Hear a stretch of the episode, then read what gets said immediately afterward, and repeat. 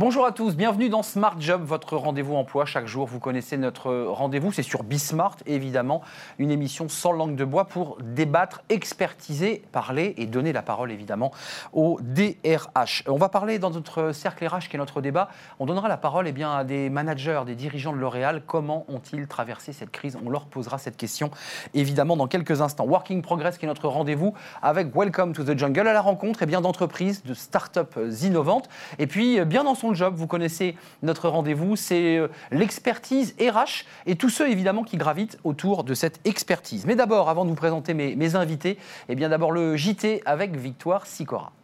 Bonjour Arnaud. Va-t-on vers une exonération pérenne des charges salariales pour les jeunes? La mesure d'aide à l'embauche euh, sur laquelle travaille le gouvernement pourrait en effet ne pas être limitée dans le temps.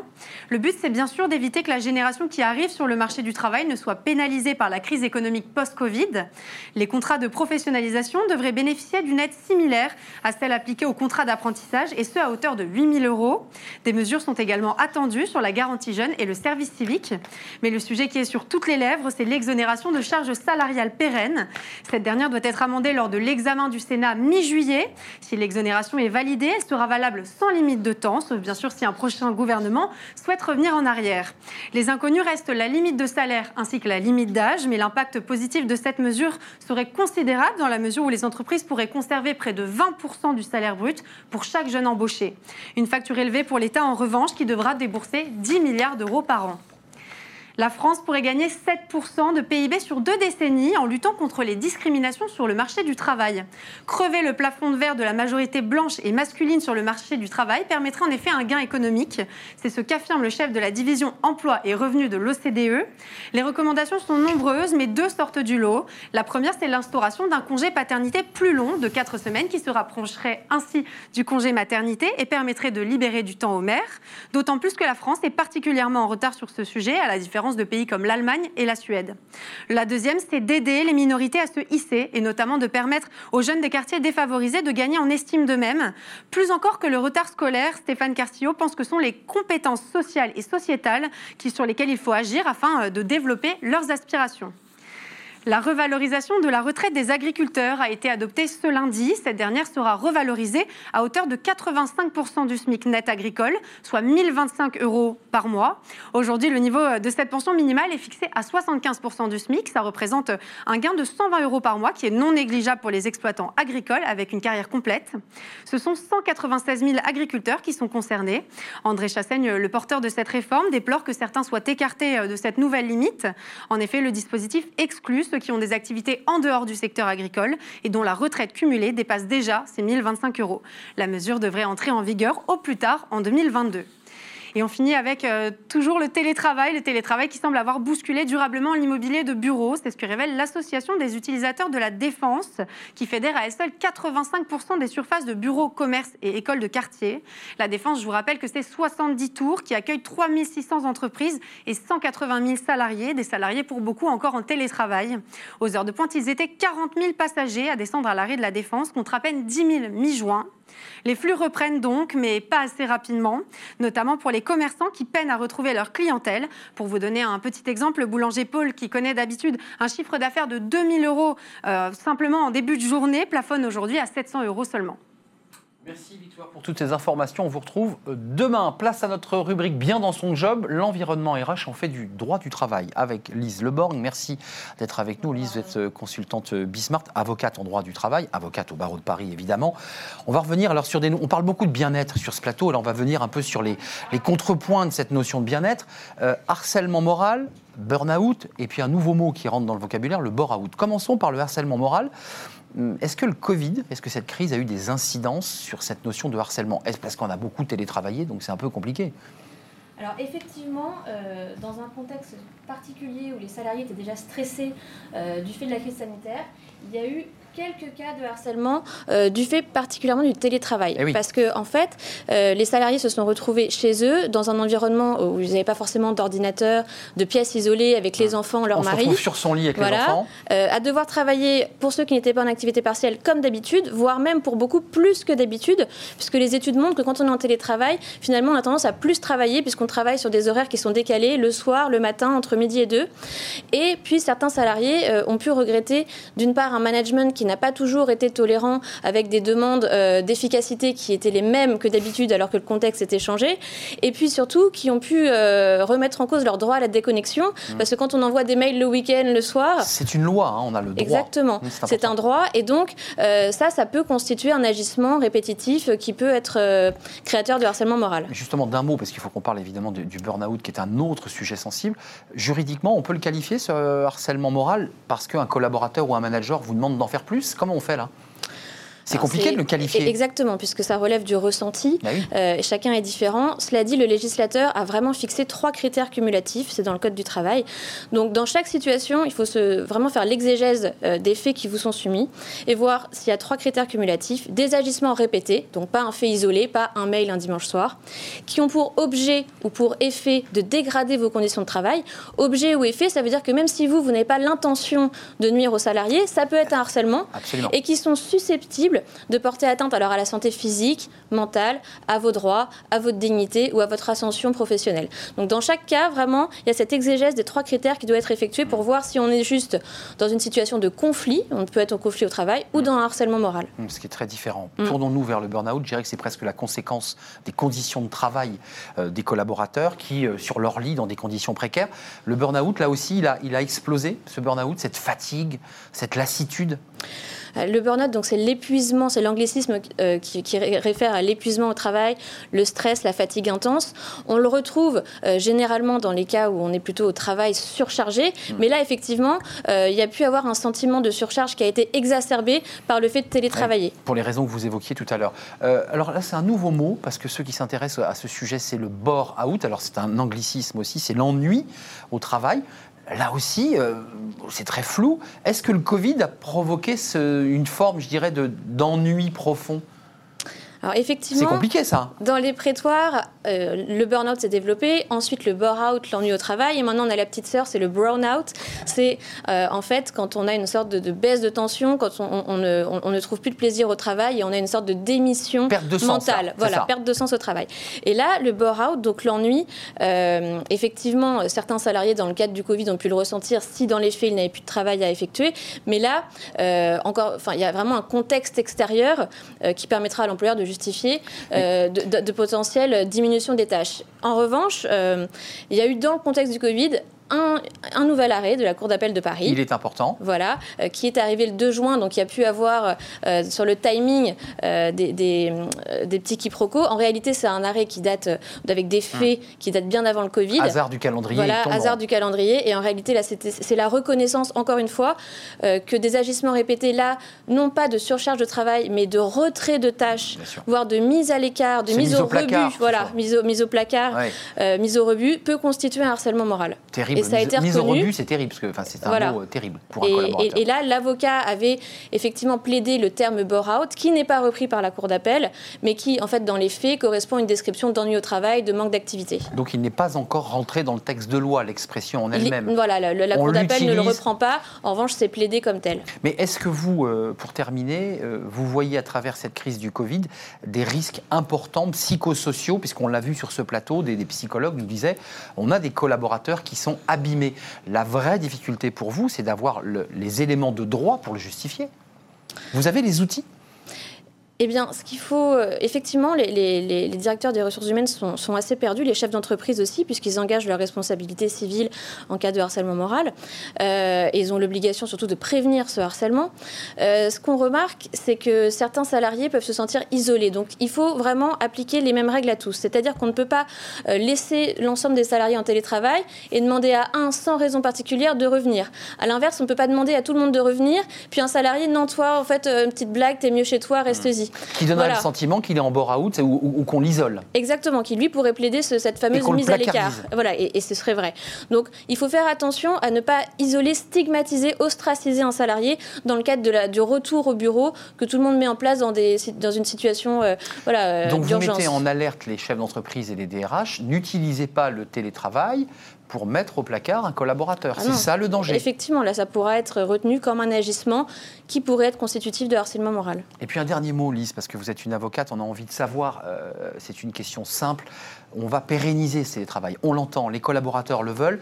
Euh, Est-ce que les règles en droit du travail s'appliquent aussi euh, lorsqu'on est en télétravail? En un mot, est-ce qu'on a des horaires de travail?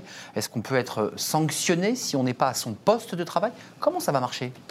Bah, alors évidemment, ça va certainement évoluer puisque là, on est passé d'une pratique marginale à une pratique généralisée. Ce qui est sûr, c'est que pour l'instant, il faut tout- toujours assurer à son salarié son droit à la déconnexion. C'est à l'employeur qu'il revient de contrôler la durée du travail, donc mettre en place un outil peut-être via l'outil informatique Eh oui. pour contrôler le travail. Et puis évidemment, euh, ne pas euh, abuser des emails, SMS euh, le soir, le week-end, et éviter, dans le cadre de la prévention du harcèlement moral, ces injonctions contradictoires ou ce passif agressif où l'on dit quelque chose au téléphone, l'inverse par mail, et où ça peut créer un- un- voilà, une situation de travail d'une personne isolée chez elle, qui même si le télétravail est par- plébiscité, ouais, peut se sentir dans un mal-être. Hum, Donc accentué par l'isolement, ça c'est une Voilà. donnée quand même qui est très importante. Ça Donc, veut dire euh, que le droit va évoluer de toute évidence. Oui. Il faut faire évoluer le droit. Euh, il y aura là le débat des, des mouchards sur les, les ordinateurs pour. Ah bah oui, les fameuses surveiller. conversations en ligne, Bah oui. voici on est en vert, en rouge. Bon bah ça c'est le, le- le- le grand débat actuel. Certains veulent le mettre en, en place parce qu'ils se disent il faut que je sois sûr que mon Bah oui, salarié mon collaborateur travaille. travaille. Et puis en même temps, on va quand même plus vers euh, euh, une- un résultat dans le travail que dans le présentéisme, encore plus en télétravail. Donc c'est une révolution qui se prépare. Merci Lise, vous reviendrez la semaine prochaine, j'en suis sûr, nous éclairer sur d'autres sujets de droit. Lise Leborgne, vous êtes avocate et spécialiste en droit du travail. Merci, Merci. d'avoir fait un détour pour le, sur le, le plateau de, de Smart Job. Tout de suite, euh, Working Progress, vous connaissez notre rendez-vous, bah, justement des chefs d'entreprise, des entrepreneurs, des startups qui innovent. C'est tout de suite.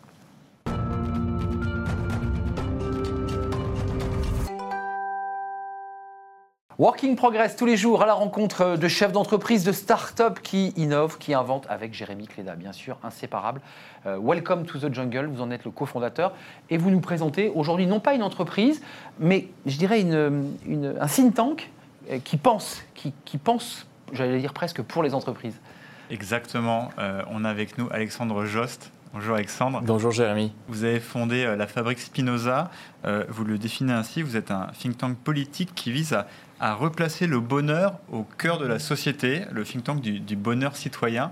On a pas mal parlé, en fait, nous, euh, se pose souvent la question de l'intelligence émotionnelle, la place des émotions et du bonheur en entreprise. Vous, ça vous paraît évident. Alors, comment vous arrivez à convaincre les gens que ce sujet, il a une importance capitale?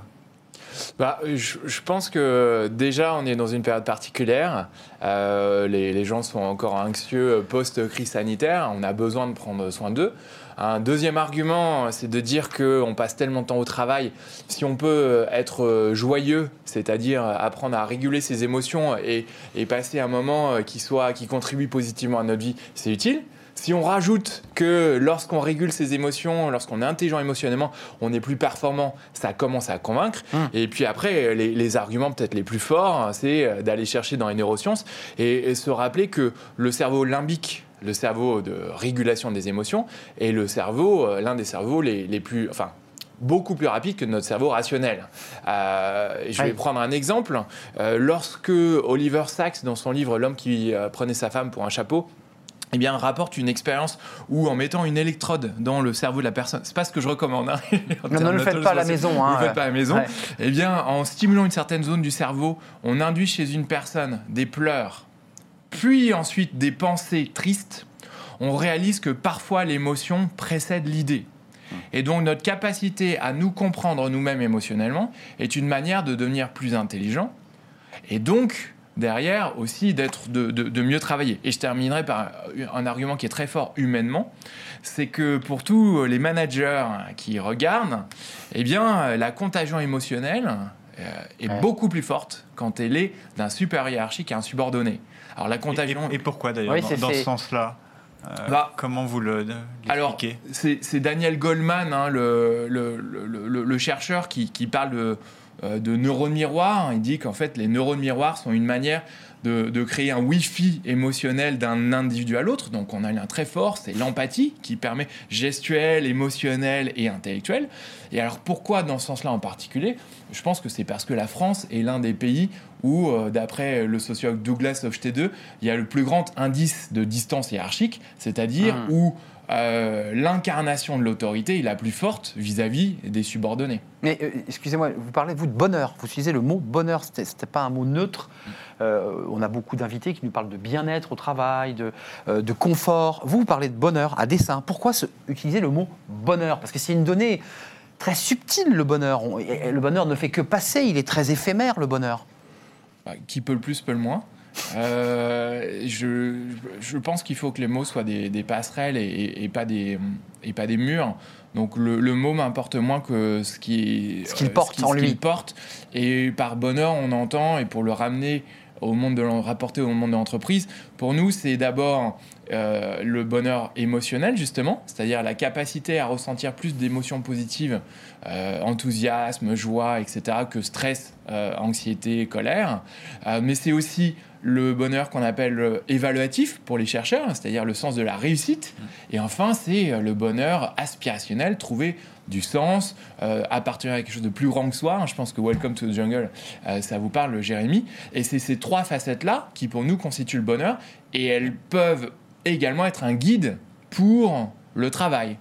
En favorisant chacune de ces facettes du bonheur, on est par là même en train de développer son organisation en faisant en sorte qu'il y ait des relations positives, qu'il y ait du succès. En verbalisant aussi. Alexandre, en verbalisant, hier on a un invité qui disait, mais j'ai- sur ce plateau, dans notre débat, disait, mais j'ai besoin de dire à mes collaborateurs, est-ce que vous êtes bien, est-ce que vous êtes heureux? Alors moi, je, je, alors, je voyais, je suis plutôt un, Ouais, un vous êtes souriant, ouais. Mais euh, ce matin, je j'étais pas du tout content et je l'ai exprimé à ma collègue euh, Safia. Ça m'a fait du bien. Et pour être euh, ancré ça dans des pratiques d'entreprise, on parle euh, de parfois de minutes météo. Alors ça va paraître à ceux qui nous regardent un instant très anecdotique. En fait, non. Je m'explique. Sur une réunion d'une heure trente, il y a trop de réunions de toute façon et beaucoup trop de visio en ce moment. Des organisations comme euh, Pimki par exemple ou euh, à Raymond décident à Grenoble de consacrer 10 minutes à partager comment on va donner sa météo intérieure. Moi aujourd'hui je suis plutôt soleil parce que j'ai une bonne après-midi à venir avec euh, mes collègues. Euh, ou pas. Hmm. Quel intérêt C'est génial. Quel intérêt? Ouais. L'intérêt c'est que parce que on s'exprime, on exprime nos émotions, On les sort. on, se- on- un, il y a une catharsis, Mm. un- et, mais surtout, on recrée de la fluidité, de l'intelligence émotionnelle Mm. entre nous. Et ensuite, quand Jérémy va me dire un moment, mais qu'est-ce que c'est que ce projet pourri? Alors, on ne le dira pas comme ça, Je Jérémy. saurais que c'est parce que euh, son enfant a mal dormi, qu'il y a eu des problèmes de transport. Et, Et, et on- ça adoucit le retour, la réponse. surtout, je comprends, moi, qu'il ne s'agit pas de moi, Mais il s'agit de, l'émotion de l'autre. Et donc, cette capacité à tisser des liens émotionnels, euh, apaisés, si on peut, à exprimer, elle est fondamentale dans On l'organisation. travaille mieux ensuite. Mais alors, alors justement, les, les entreprises dont vous parlez, j'imagine que vous avez travaillé avec eux Ouais. pour mettre en place ça. Euh, ils n'ont pas dit quelque qu'est-ce que peut-être qu'au début ils se sont dit qu'est-ce que c'est que ce projet. Mais qu'est-ce que c'est ouais, c'est Euh, vrai. Comment on les, on les, on les, on les convainc de, de s'intéresser à ça dans des contextes en plus où économiquement c'est pas facile? Vous, vous disiez tout à l'heure que euh, une personne qui est, qui est plus à l'aise avec ses émotions, qui arrive à les partager, elle est plus performante. Est-ce que c'est un levier de conviction pour les, pour les Ouais. dirigeants? On- on pourrait faire une émission entière ou, ou trois euh, sur le sujet. euh, je- J'en suis absolument convaincu. Euh, on a la chance aujourd'hui d'avoir un paradigme. En tout cas, on porte ce message à la Fabrique Spinoza euh, qui réconcilie la performance économique Ouais. et les enjeux humains, voire écologiques. Euh, toutes les faisceaux scientifiques convergent pour dire qu'il y a un lien entre épanouissement et performance, la neuroscience, la psychologie positive, et pour aller droit au but de deux manières. Un, euh, les biologistes définissent le bonheur comme un état de fonctionnement optimal de l'individu, donc émotionnellement, cognitivement, créativement. Voilà, on, travaille mieux quand on se sent bien.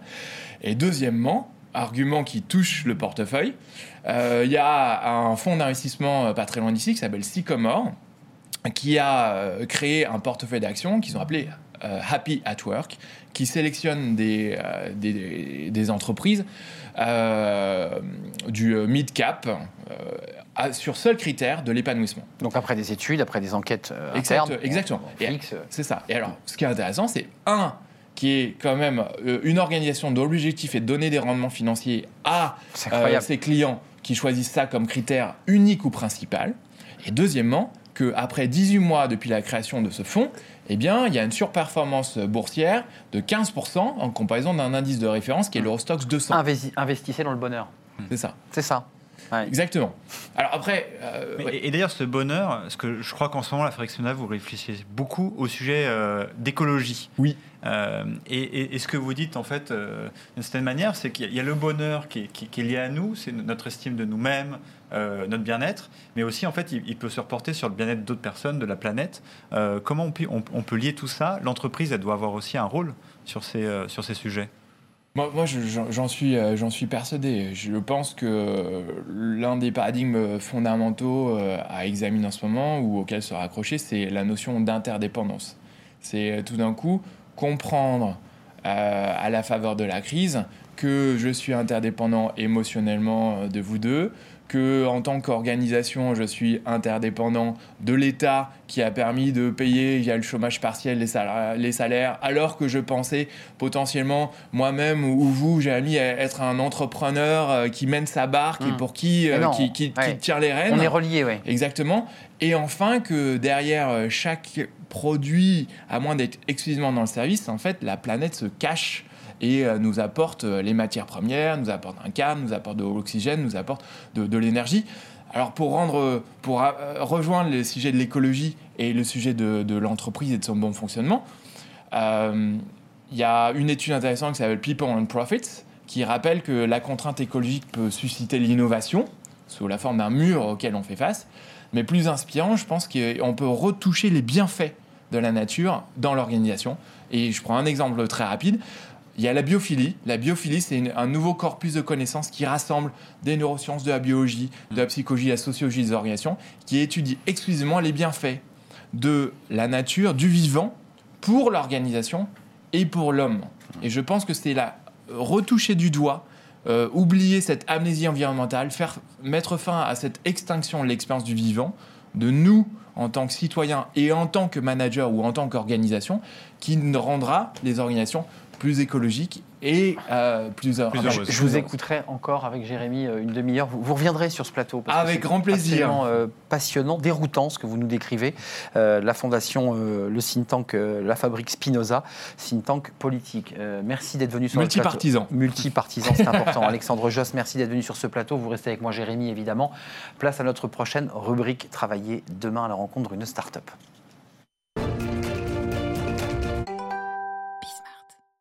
Travailler demain, vous connaissez notre rubrique à la rencontre, Jérémy, de, start-up. Alors, euh, qui allez-vous nous présenter aujourd'hui? On parlait d'émotion juste Oui, avant. et de bonheur Euh, aussi. Et de bonheur, mais une des questions, c'est comment euh, reconnaître les émotions chez autrui, comment, comment savoir ce qui se passe chez les autres. Ah oui. Euh, et donc, on va, parler en partie, mais pas que de, de ça, euh, avec Xavier Fischer. Euh, Bonjour. Bonjour Xavier, vous avez fondé Dataka Lab en, Exactement. en 2017 sur un sujet très, spé- très spécifique et très complexe. Vous développez des, des algorithmes pour analyser l'image par ordinateur et pour monitorer notamment les, les- les flux de personnes et aussi mieux comprendre peut-être euh, les, euh, les émotions. Euh, vous traitez plein de sujets différents et notamment, peut-être pour être plus concret, un sujet particulier en ce moment qui est par exemple d'aider les entreprises à détecter si les gens portent des masques ou pas pendant la, la période de Covid. C'est l'actualité. Voilà, co- comment, comment concrètement on fait ça et qu'est-ce que ça, qu'est-ce que ça implique? Donc en fait, pour répondre à toutes vos questions une par une, euh, Datacalab, on est une entreprise qui a été créée il y a trois ans dans le but effectivement de développer des algorithmes d'analyse d'images pour pouvoir automatiser ce qu'on pourrait faire avec nos yeux, tout en respectant toutes les valeurs sociétales qu'on peut avoir en Europe. Moi, pour ma part, avant de cofonder Datacalab, je travaillais à Palo Alto aux États-Unis Oui. dans une start-up qui s'appelait Emotion. Il y a une base d'émotions. Et en fait, on s'est fait racheter par Apple en 2016 pour faire Face ID, donc tout ce qui est authentification dans le nouveau téléphone. Et donc, Datacalab, en 2017, on a créé ça en France à Troyes, avec un laboratoire de recherche et deux chercheurs qui ont rejoint l'équipe, donc qui s'appellent Kevin Baillet et Arnaud Daponi, qui travaillent sur la détection des expressions faciales. Donc, on a commencé par réfléchir qu'est-ce qu'on peut faire avec ça? Et on a attaqué le marché de la publicité pour se dire bon, Ah oui. euh, une publicité en 30 secondes, est-ce qu'il y a plus d'attention à la 12e seconde qu'à la 20e Est-ce qu'elle a de l'impact quoi? Exactement. Donc on a Et là, vous le voyez sur le mouvement de l'œil, du cil, de, de, de- de capteur. on détecte effectivement des expressions, mais déjà la grande chose qu'on est capable de faire, c'est de voir est-ce que la personne regarde le média ou non. Parce qu'aujourd'hui, il y a plein d'écrans partout. Et donc, euh, sur 100 personnes qui commencent le média à seconde zéro, combien il y en a qui regardent à la 20e seconde quoi. Et je vais pas donner de chiffres aujourd'hui, mais bon, pas tout le monde regarde. Quoi. Donc on a Ouais. été capable d'automatiser. et pour bien préciser, hein, c'est- votre sujet, je crois que c'est un peu aussi votre cheval de bataille en ce moment, c'est c'est pas tant de la reconnaissance faciale que justement une aide statistique euh, pour aider à mieux comprendre l'impact euh, de certaines actions. Exactement. En fait, je vais vous donner un exemple pour bien banaliser la technologie. Si vous me donnez 1000 images de chats, je vais être capable de détecter un chat avec un algorithme, donc un process informatique qui va pouvoir automatiser ça. Si vous me donnez 1000 images de visage, je vais être capable de détecter un visage. 1000 images de sourire, je vais être capable de détecter un sourire. 1000 images de Xavier, je vais être capable de détecter Xavier. Et c'est là où on est très fort en Chine. Euh, les Chinois sont capables de détecter, de suivre les gens, etc. C'est pas du tout ce qu'on veut faire. Notre but, justement, c'est de créer une alternative technologique parce que tout le sujet, c'est qu'il ne faut pas avoir peur de la technologie. Je vais vous donner des exemples juste après de l'utilisation et de ce que ça peut permettre de faire. Il faut il faut avoir peur et protéger, contrôler l'usage que l'homme en fait. Ouais. Et donc tout notre sujet, c'est de se dire, on a des règles. Donc en France, c'est le RGPD, donc le règlement général sur les données personnelles. On les respecte bien entendu. Règle européenne. Euh, oui, c'est le même qui s'applique euh, au niveau de l'Europe. Et euh, tout le sujet, c'est qu'une fois qu'on a respecté ces règles-là, comment on fait pour garantir réellement Eh oui. une éthique profonde sur tout ça? Et donc en fait, nous, le sujet est assez simple. On ne stocke aucune image. Si vous passez devant une de nos caméras et que vous repassez 5 secondes après, on ne sait pas que vous êtes la même personne. Notre but, c'est pas de savoir qui est qui, c'est simplement de savoir combien de personnes sont passées à un endroit, et donc dans le cas présent, combien de personnes portent un masque? Pourquoi? Parce qu'aujourd'hui, euh, on a vu qu'il y avait beaucoup de sujets d'actualité sur le port du masque, entre autres au début du confinement. Comment approvisionner et avoir beaucoup, beaucoup de masques? Une fois qu'on a un stock euh, donné de masques, bah, la deuxième question qui se pose, c'est comment on les utilise, comment on les déploie sur le réseau national. Et bah, je vais vous donner des chiffres. Par exemple, dans certaines villes du Sud, le port du masque était beaucoup plus élevé qu'à Paris. Et donc, en fait, comment gérer euh, un stock donné quand on est euh, un groupe, donc ça peut être des centres commerciaux, quand on est un acteur des transports, comment gérer pour qu'en fait on ait tous le même objectif, c'est que chacun ait son masque. Et donc en fait tout notre sujet aujourd'hui c'est d'expliquer que ouais la technologie qui peut être utilisée peut être utilisée à plein de fins différentes, mais il faut qu'on apprenne aussi à contrôler son usage et pas la technologie même parce que la technologie en quelque sorte elle est artificielle. Et, et nous, on parle beaucoup de travail, d'emploi, donc forcément, on a cette, euh, question. Euh, les usages que vous avez, c'est plutôt des usages gr- grand public. Euh, Est-ce qu'un jour aussi, cette technologie pourrait servir dans le cadre de l'entreprise, sur le lieu de travail, pour aider, je ne sais pas, par exemple, les boîtes à, mieux accompagner, mieux comprendre leur, leurs équipes?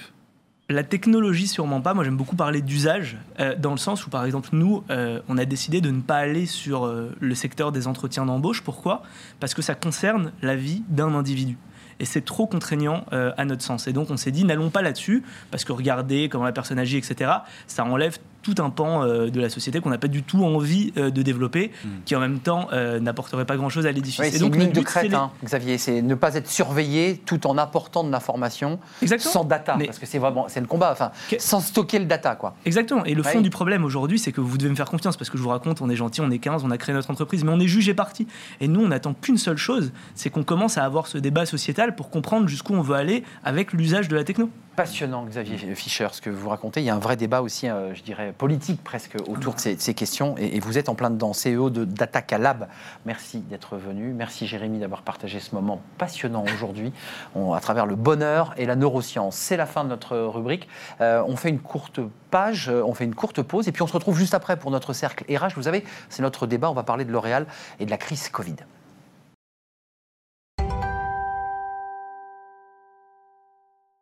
Dans notre cercle RH, euh, je vous présente mes invités dans quelques instants. Euh, elles sont euh, deux représentantes du groupe L'Oréal. Alors tout le monde connaît le, le groupe L'Oréal évidemment, groupe français leader mondial de la cosmétique. C'est intéressant de s'intéresser à un si grand groupe pour savoir justement comment il a traversé cette crise Covid, comment il s'est réorganisé. C'est un sujet important. Et puis on s'intéressera à la manière aussi où ce groupe va se projeter après cette crise. Avec moi sur ce plateau, Nathalie Ross, merci d'être avec nous. Vous êtes la directrice générale de la division L'Oréal Produits Professionnels. C'est des shampoings, mais pas seulement. Euh, En fait, c'est tout l'accompagnement des coiffeurs dans le monde, euh, à la fois par la fourniture de produits techniques comme la coloration ou les shampoings, aussi la revente de produits professionnels avec des marques comme L'Oréal Professionnel, Kerastase, Redken, etc.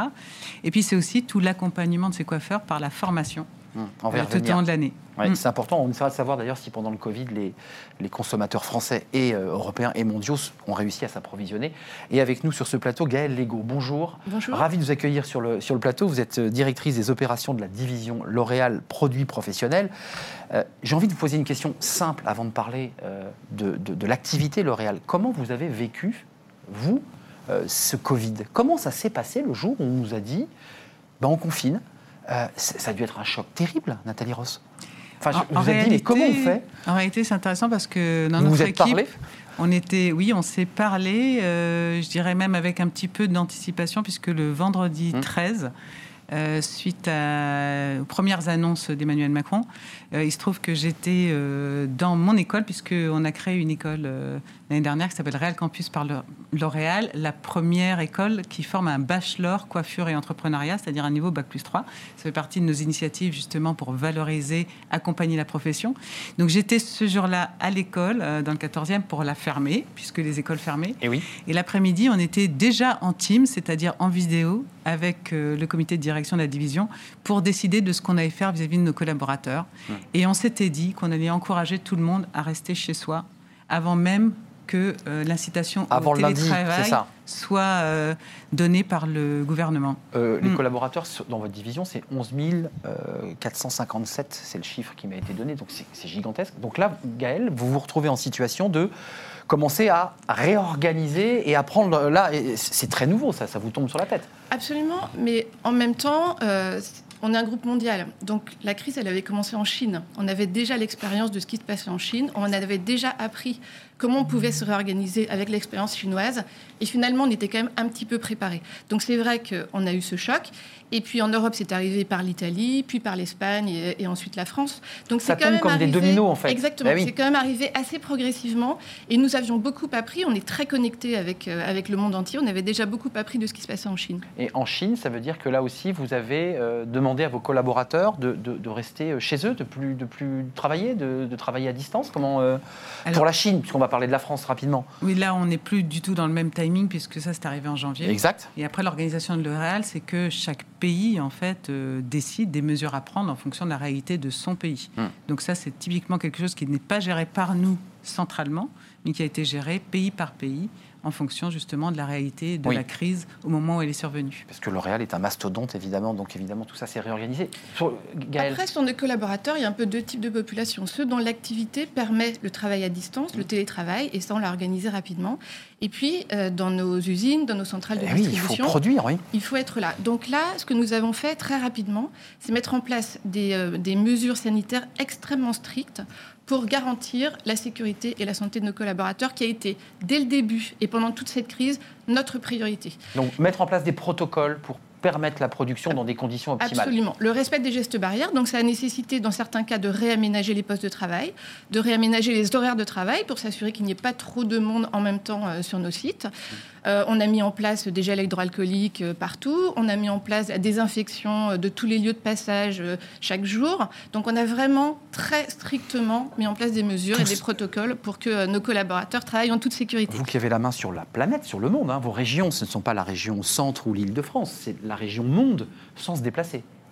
On ne bouge plus, vous ne bougiez On plus. plus. Donc tout ça en visio, au, au téléphone, avec, euh, avec des réunions qui se font euh, à distance. Donc ce qui complique évidemment En les, fait, les choses. Ça dépend de quoi on se parle. Ce que Gaël disait, c'est la différence entre là où se crée la valeur ajoutée dans le travail. C'est-à-dire Gaël s'occupe des opérations, c'est-à-dire l'ensemble des usines Hum. et des plateformes logistiques du monde. Donc là, pour le coup, euh, effectivement, les gens sont bien dans l'usine et tous les protocoles dont Gaël parle, c'était dans les usines. Ensuite, il y a toute l'animation effectivement de nos équipes. Et là, je crois que ça a été déterminant pour nous d'être hyper connectés. Mais c'est pas, je dirais, euh, la seule chose qui a été importante. Ça a été surtout d'avoir une attitude euh, entrepreneuriale, responsable, de prendre des décisions très rapides et de pouvoir euh, véritablement les implémenter euh, en urgence. Hmm. Parce que cette crise, elle ne permettait pas d'attendre.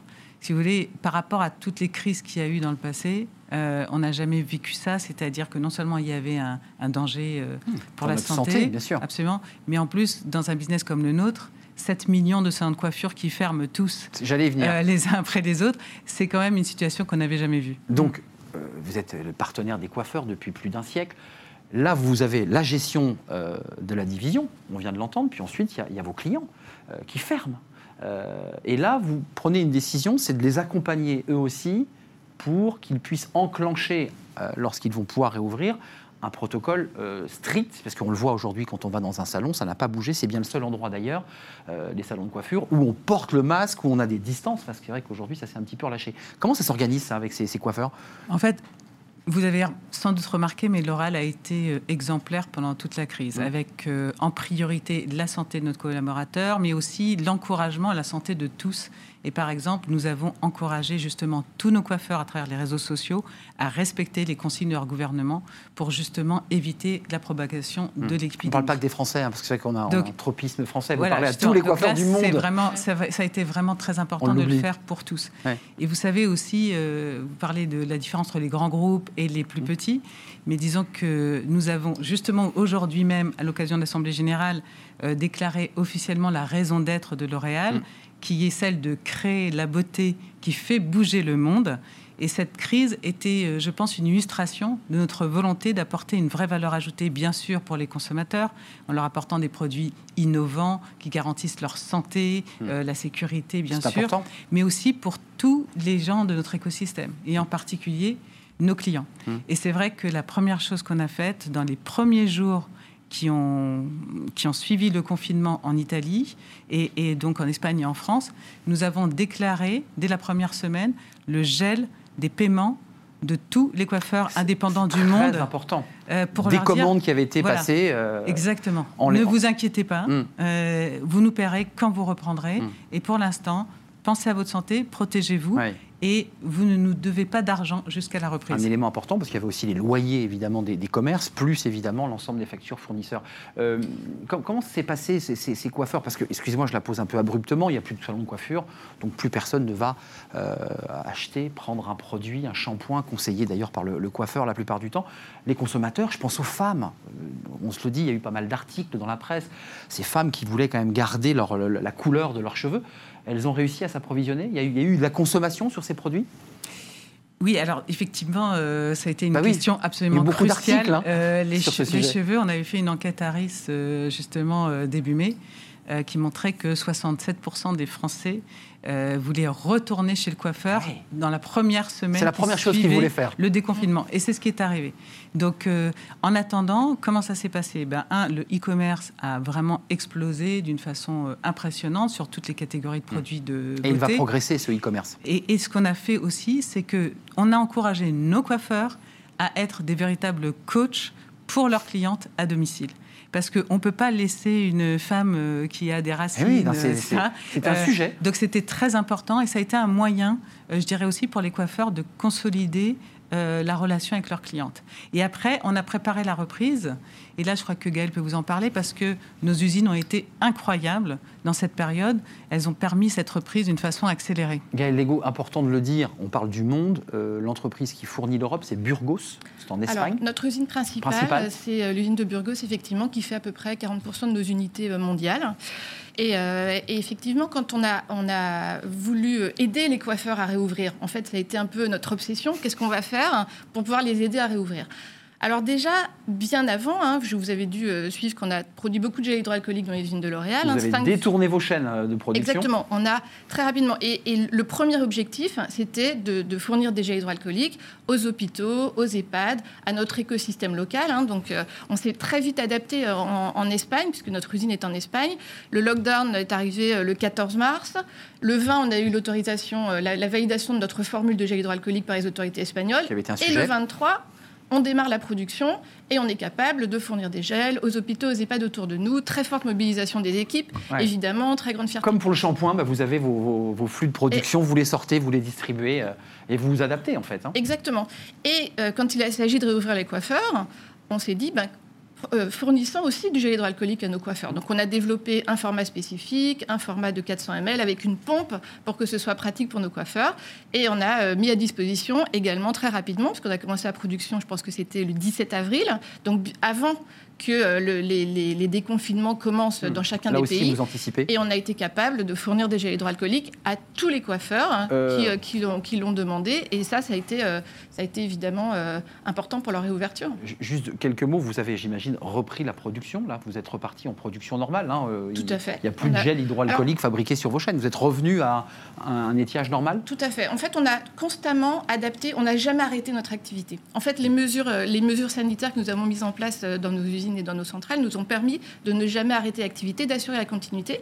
Et au fur et à mesure, on a ajusté la voilure pour s'adapter aux besoins de nos clients et pour, en plus, faire des gels hydroalcooliques euh, à la fois pour nos hôpitaux et pour, euh, et pour nos coiffeurs. Il y a eu beaucoup d'annonces de Jean-Paul Agon la semaine dernière, conférence de presse sur les, objectifs euh, développement durable, écologie. On, va en dire un mot, mais j'ai de managers, de, de personnalités de cette entreprise connue mondialement.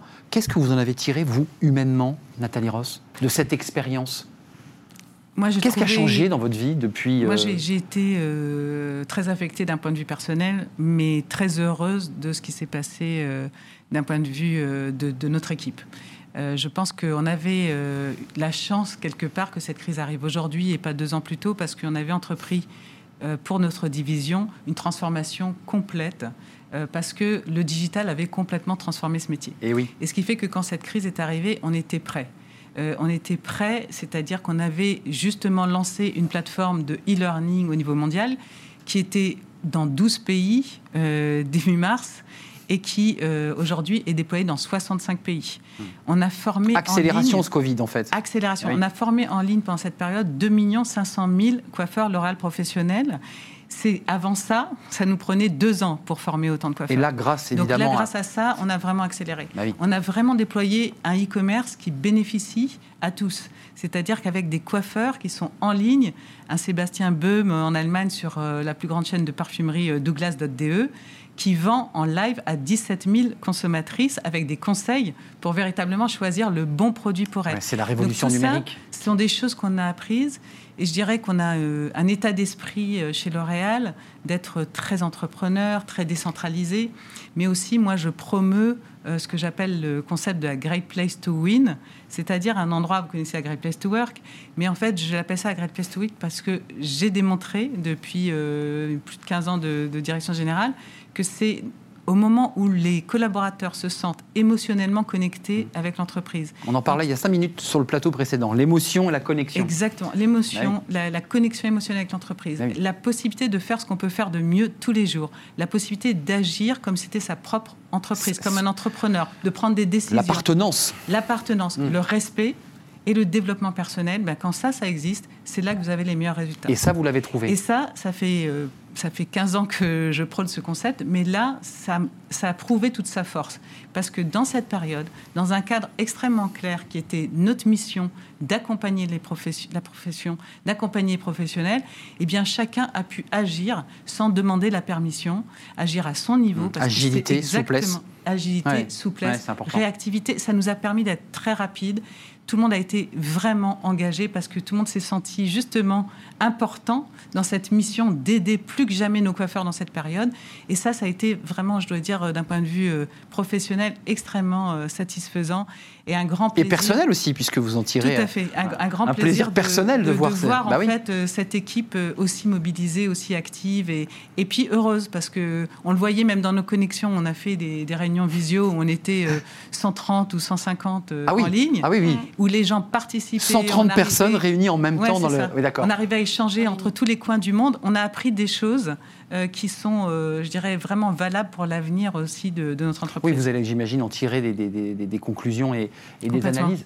Comment vous l'avez vécu? Parce qu'il y a la logistique, il y a l'usine. euh, elle a été à l'arrêt, d'ailleurs, je ne vous ai pas demandé, ou elle a toujours continué? Jamais. Elle a toujours continué. Oui, donc c'est en gardant les protocoles, les mesures de sécurité, l'usine continue à C'était ça qui produire. était clé pour que C'est central. pour que les équipes se sentent en sécurité quand ils venaient travailler. Sinon, ils ne seraient pas venus. hein. Donc, euh, on était quand même dans une situation où, euh, où, euh, il y avait Ouais, un, et un puis risque. là aussi, si tu veux, au-delà de se sentir sécurisé, je veux dire, le, votre équipe, Impliqué. elle a été remarquable.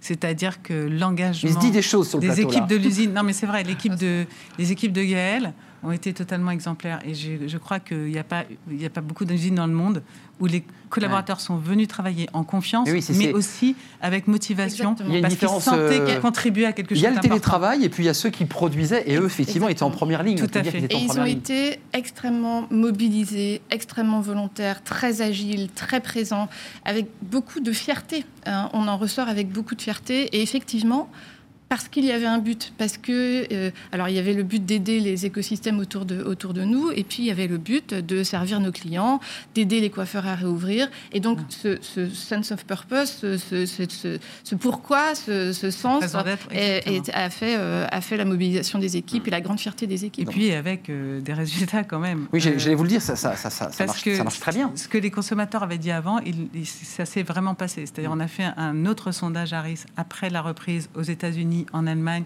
en Oui, France. c'est c'est, euh, deux, une tiers, réussite, deux effectivement. tiers des consommateurs sont retournés chez le coiffeur tout de suite, dès la première semaine. Oui, oui, c'est vrai. 74% Femmes se et sont hein, dit, femmes et hommes, exact, encore plus d'hommes que de Oui, femmes. oui, je, je confirme. 74% des- de ces clients se sont dit très satisfaits de leur visite chez le coiffeur, ce qui n'arrive jamais en temps normal, malgré tous les protocoles sécurité, ça, Ouais. parce qu'ils ont senti ce retour à la connexion en fait euh, émotionnelle entre son coiffeur et, et, et- et- Oui, son puis- client, c'est important. Et, puis une sécurisation. Et puis une sécurisation totale, et puis une attention même encore plus, euh, encore plus importante. Avant de nous quitter, il y a évidemment chez L'Oréal des, des personnes qui sont en charge de cette question, mais vous êtes directement concernés, ce sont les, les- annonces qui ont été faites. Une baisse de 78% des émissions de CO2, c'est ce qu'a annoncé Jean-Paul Agon, ça c'est ce que vous avez déjà fait.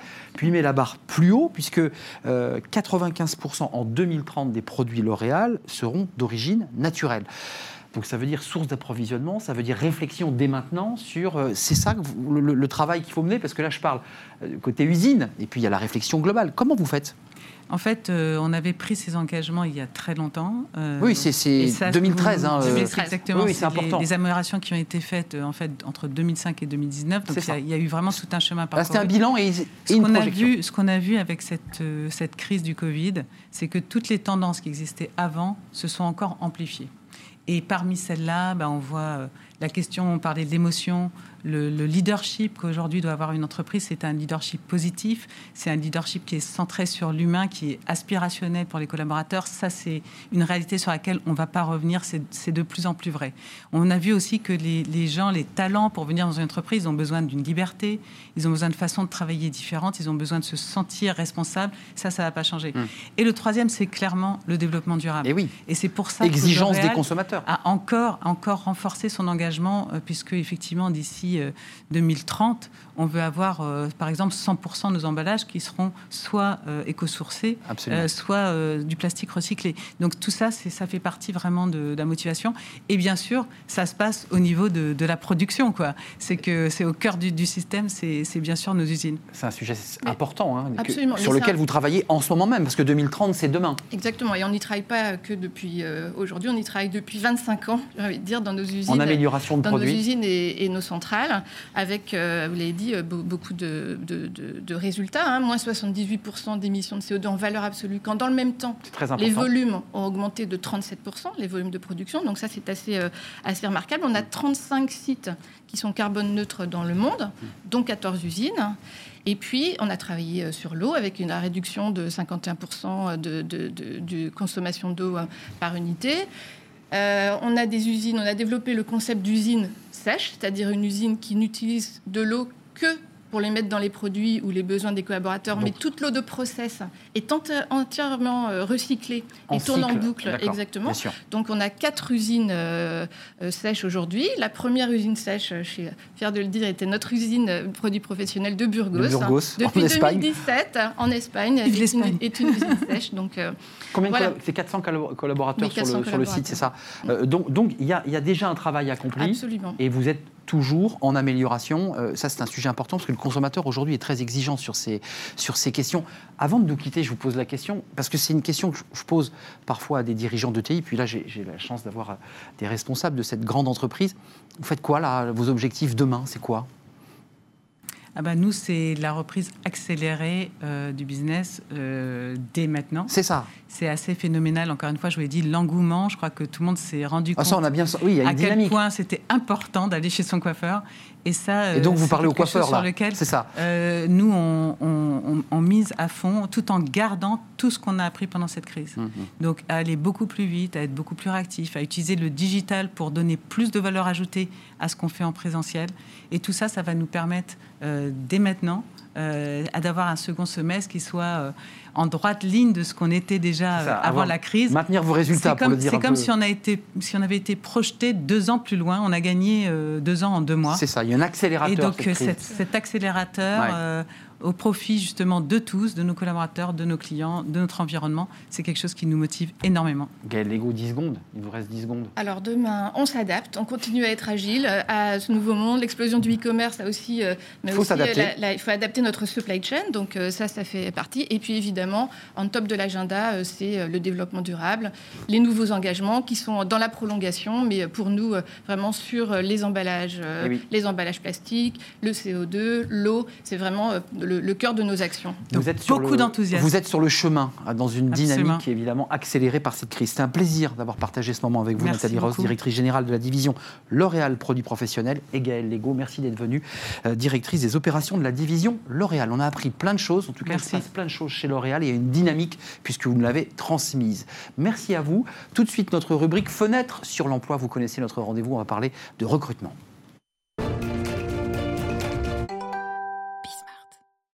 Fenêtre sur l'emploi avec moi, Amélie Favre-Guittet. Merci de revenir faire un détour sur le plateau de Smart Job, euh, cofondatrice de Boost Me Up. Euh, avec vous, on va parler recrutement, bien sûr, avec deux volets sur lesquels vous travaillez, les jeunes Ouais. et les seniors, les plus de 45. Commençons par, euh, par les jeunes. On va voir ce chiffre. Le, le- le taux de chômage chez les jeunes est bien supérieur au Ouais. taux de chômage, évidemment, sur l'ensemble de la population, 19,2% au premier trimestre 2020. Les jeunes qui sont face au mur de l'emploi, notamment les alternants, euh, Amélie. C'est le gros problème aujourd'hui, euh, la recherche d'alternance, parce que tous les recrutements se sont coupés avec le Covid. Toutes les entreprises ont mis fin également aux périodes de stage, et donc les étudiants se sont retrouvés sans rien. Donc là, aujourd'hui, ils sont en galère, ils doivent tous rechercher une alternance, euh, donc que ce soit apprentissage ou contrat pro pour la rentrée, et c'est la course à la recherche, donc ils postulent à tout va pas forcément toujours bien. Euh, souvent quand même accompagné par l'école, parce que c'est important, c'est aussi un enjeu business pour, euh, pour l'école, donc c'est une évidence. Bah, sans, sans, sans, euh, maître de stage, sans, sans entreprise, il y a, euh, Il n'y a la pas formation n'existe pas. Donc ça marche pas. Ouais. Euh, quels sont les trois conseils que vous donnez aux jeunes? Parce qu'il y, a- il y a quand même effectivement, vous le dites, vous les accompagnez. Mm. C'est quoi les conseils que vous leur donnez De rester eux, euh, d'être authentiques Pas être coincé comme ça. et d'arrêter de copier-coller les lettres de motivation de Google, hein, même si j'aime beaucoup Google pour plein d'autres choses. Vous mais êtes, vous êtes pas comme un prof, Amélie. Vous voyez tout de suite que là, le jeune Oui. vous a apporté un Google. Quoi. Bah oui, c'est du copier-coller. Euh, alors après, c'est beaucoup de formations autour de ça, parce qu'en fait, on leur a appris, enfin, on, on refait la même chose que nos parents. On réécrit la même chose que nos parents écrivaient. Donc ce sont les mêmes formulations, donc c'est absolument pas naturel, c'est absolument pas authentique. Soyez vous-même, Bah oui. à l'oral et à l'écrit. Et c'est très dur en fait, à l'oral comme à l'écrit. Mais en fait, c'est comme ça qu'ils arrivent à capter l'attention d'un chef d'entreprise. Ouais, autre conseil pour, pour ces jeunes? D'aller au culot, d'arrêter d'avoir peur et de se poser des questions. Le culot, c'est quoi? C'est de mettre le pied dans la porte, c'est d'aller sur LinkedIn, La d'insister? porte, la fenêtre, tout. En fait, c'est euh, postuler directement auprès de l'entreprise, postuler à travers les annonces, aller sur LinkedIn, aller sur Twitter. 20% d'offres d'emploi se baladent sur Twitter. Ils ne pensent pas à les utiliser. Aujourd'hui, c'est le numérique. Bah oui, Et les jeunes, pourtant, sont connectés, c'est bizarre. Ils sont connectés, ils sont beaucoup sur TikTok, mais ils sont pas forcément sur LinkedIn. Ils n'ont pas eu de cours, on leur a pas appris à utiliser LinkedIn. Et donc, ils se posent la question de qu'est-ce que je dois faire Alors Amélie, c'est important, ces jeunes qui euh, cherchent soit un stage ou une alternance, mais aussi les seniors, puisque vous étiez Ouais. venu nous parler en particulier de ces seniors de plus de 45. Eux aussi sont très impactés par, euh, par cette crise Covid. Euh, certains sont là depuis longtemps, c'est une année pour 57%, deux ans euh, pour certains. Qu'est- Qu'est-ce que vous leur dites à ces seniors? Parce que eux, c'est une autre histoire. Ils ont l'expérience, mais trop cher, plus adapté, plus formé. Qu'est- Qu'est-ce que vous leur dites? Et ben, vous savez quoi le paradoxe? C'est qu'ils ont exactement les mêmes problèmes que les jeunes. Ils savent pas quoi mettre sur un CV. En fait, ils ne savent pas quoi enlever de leur CV. Parce qu'ils en ont trop, eux. Voilà. Ouais. Ils savent pas comment se vendre auprès de l'entreprise, quel rôle apporter à l'entreprise, quel rôle donner. Donc en fait, ils n'arrivent pas à avoir le bon argument. Pareil, leur lettre de motivation, c'est un copier-coller. Et la posture euh, est pas la même non plus. Ils n'arrivent pas à avoir un rôle un peu plus important. Ils ont, pas le, ils, ont du mal à parler de l'enjeu business pour l'entreprise. Et pareil, sur LinkedIn, bah, ils savent pas faire. Mais euh, il y a quoi? Une crise de confiance? Il y a, y a une traversée par le doute? Parce que c'est ça votre accompagnement Junior, senior, c'est euh, prise de euh, un problème de confiance en soi. On ne sait pas comment se valoriser, on ne sait pas quoi dire, on ne sait pas si ça va être bien perçu. Et en fait, souvent, on se pose beaucoup trop de questions. Il faut faire les choses juste naturellement et simplement, comme si on avait la personne en face de soi et qu'on lui demandait simplement si elle avait des besoins en recrutement. Euh, Pimp My Career, euh, dites-nous en quelques mots ce que c'est. C'est en fait de l'accompagnement en présentiel et à distance des étudiants en école de commerce et université et également des alumni. Ça veut dire concrètement qu'on les accompagne, on les prépare. Oui. Euh, parce que c'est vrai que euh, l'oralité parfois est chancelante, parce qu'on n'a pas les bons mots. C'est ça le, travail que vous faites? ça. On fait tout le travail un peu en amont qui est parfois un peu chiant sur le CV, la lettre de motivation. Puis après, vous rentrez dans le dur. préparation aux entretiens, négociation de salaire pour ceux qui sortent. Aussi C'est pas facile, de- ça, hein? C'est très très dur. Junior comme senior, Mm. ils savent pas parler argent. Donc c'est passionnant de faire Tabou. ça avec eux. Très tabou en France. Et euh, ben, en même temps, on parle de LinkedIn, de la manière de euh, travailler son image, sa réputation, la manière d'avoir confiance en soi. Et en visio, comme on dit, c'est-à-dire en, en- soit en physique, Oui. soit en, en- en visioconférence. En visio, mais aussi en digital, on a aussi un parcours euh, 100% digitalisé avec des jeux. Un Donc- peu comme on a fait pour les seniors. Plein d'outils. Euh, boost Me Up, c'est important de dire boost, hein, c'est comme booster. Vous ça. boostez vos candidats. Merci Amé- Amélie Favre-Guité. Vous reviendrez, je pense, régulièrement dans notre émission Avec parce que vous apportez comme ça un regard euh, frais et un peu décalé euh, Oui. sur les grosses structures de, de recrutement. Merci d'être venu sur notre plateau. C'est la, la fin de Smart Job, mais rassurez-vous, on se retrouve demain évidemment pour de nouvelles aventures et de nouvelles rencontres. Je serai là. À demain. Et merci à toute l'équipe et à Emma Benassi évidemment qui m'aide à préparer l'émission.